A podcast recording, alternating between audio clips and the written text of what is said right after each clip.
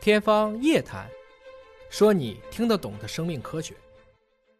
新冠病毒治好之后啊，有没有后遗症？嗯，我想其实要看病程，轻症的话一般不会有后遗症，嗯重症的话，其实像肺纤维化完全恢复，我觉得这个“完全”这个词我是不敢用的，嗯它还是会有一定的损伤，但是还是能恢复到一个正常的机能。这个问题问的我有点懵哈、说啊间充质干细胞能治愈新冠病毒的疗效好，还是造血干细胞治疗的效果好？干细胞能治疗新冠病毒吗？完全没有这方面的研究，或从原理上讲也不太可能。没这啊个说法呀！啊你没有是这个从哪说儿法啊听的消息？ 这个消息不太准确啊。呃，这个朋友询问说，居家多运动，饮食营养均衡，调整心态，这是一个很好的一个非常正确方式啊。啊有人夸尹烨老师说，尹烨老师你的大脑是八核的吗？ 十六核的。 呃，有人说上小学的时候，学校要大家喝茵陈汤，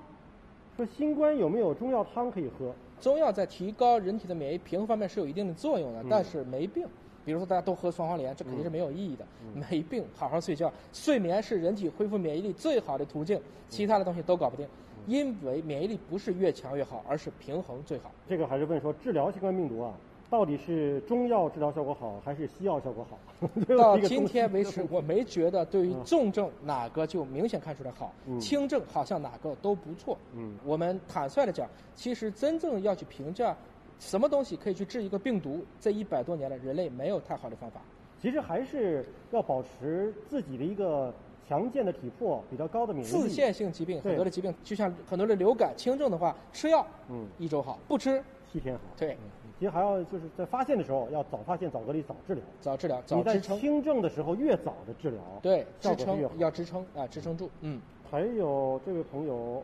问了某一个品牌的消毒液效果怎么样？ 不知道这个消毒液的效果还是按照国家规定的标准。嗯标准成分就对了，百分之七十五的酒精、含氯消毒液、八嗯四等等，这都是可以的。然后呢，有一位成哥啊询问说，他们社区啊推出了中药调理的方剂，明确说有预防加治疗的作用，有必要买点吗？而且是买的，有预防，我勉强呵呵；有治疗，我基本上摇头，因为都没有病，治什么呢？特别烦这个，没病给你怼点药，还有一个说到刚才吃这个野生动物哈、不要吃哺乳动物，尤其是野生的哺乳动物。对，有人说了，说驯化之后，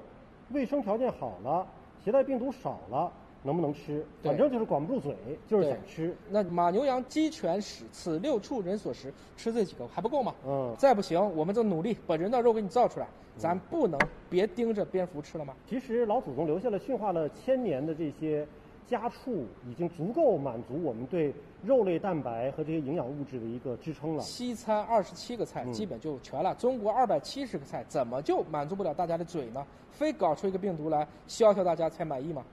还有一个老蒋询问哈，说把蝙蝠的抗体提出来给人用 行不行？这个我觉这得个是脑洞是真的不是一般的大啊！你说了，蝙蝠是万毒之王，蝙蝠自己不得病啊，对对不是对？那我把蝙蝠抗体提出来给人蝙用，蝠不得病，并不是因为有抗体，表明它感染了。蝙蝠不得病，一个是体温高，第二个免疫系统不一样，不哦是蝙蝠有能人用的抗体。嗯虽然欧盟今天刚刚批的第一个兔抗体，嗯就是第一次的兔的一个全身抗体，我们以前也只批过一两个鼠源和鼠嵌合的蝙蝠抗体，人是用不了的，打上肯定发烧。有一位影像库说，中国的科普还是任重道远呐、发出了一声感慨。对，就是确实是，我觉得全民的科学素养、科学知识还需要补课。还需这要就是学习今天晚上为什么 我跟向伟老师和华大的小伙伴们要啊如此大费周章的，大家可能看了很多的直播，为什么我们如此精心的在准备？是希望大家能够认知到，二十一世纪是生命科学的世纪，而我们都将是这个世纪的见证者和同行者。还有姓叶的朋友提问，他说：“听说人的基因组里边儿就有很多的病毒，是这样的吗？”是的，百分之七是由于各种各样的病毒的相关的插入。换言之，这个地球上已经存在的病毒，百分之九十九以上都是对人类无害甚至是有益的病毒。它是已经插入到人类的基因信息里了吗？没错，已经变成了一段假病毒的哦这样的存在，就证明我来过。就等于是变成了人的一部分了。可以这么理解，比如说艾滋病患者的免疫细胞当中就整合了艾滋病的病毒序列呀、啊那另外一个问题，飞逝询问说：“那病毒从哪儿起源的呢？ 这个问题，单链的 RNA 就是这个东西。我们知道氢化氢的五聚体就变成了腺嘌呤、腺嘌呤、鸟嘌呤、胸腺嘧啶、胞嘧啶、尿嘧啶，在各种各样的按照今天的海洋起源学说，他们最后就拼成了这么一段，自己具备的复制，拉上一个蛋白就可以一变二、二变四、四变八了。那这可能就是这种最早的单链 RNA，就是一个相关的生命最早的起源。我们说生命来了，其实不就是先有这些 DNA、RNA 的序列，对然后才有的我们人类嘛？各种各样的高级复杂的生命，嗯从简单到复杂，从低等到高等，从水生到陆生，从无性到有性，从基本的无意识到粗浅的意识，再到高等的意识，这就是生命的演化所。以但不管怎么演化，微生物才是地球之王，这一定是它先出现，我们才出现。它在调节着这个地球上的所有的事情。还有说，为什么武汉会成为重灾区？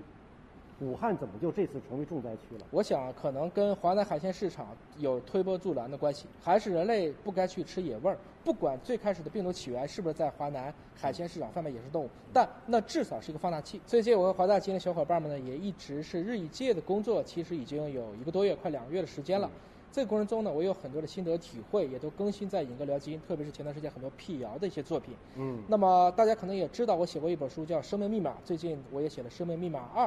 大家有兴趣的话也可以去关注一下。生命科学进步非常的快，今天嗯，不管是向飞还是我，都可能有很多今天对，也可能明天学科发展它就错或者口误的地方，也请大家多多谅解。科普及公益，我还是希望在这个生命世纪的到来的时候，在座的各位。包括我们的孩子们和下一代嗯，能够更好的和这个星球和谐相处。谢谢，谢谢谢，谢谢大家。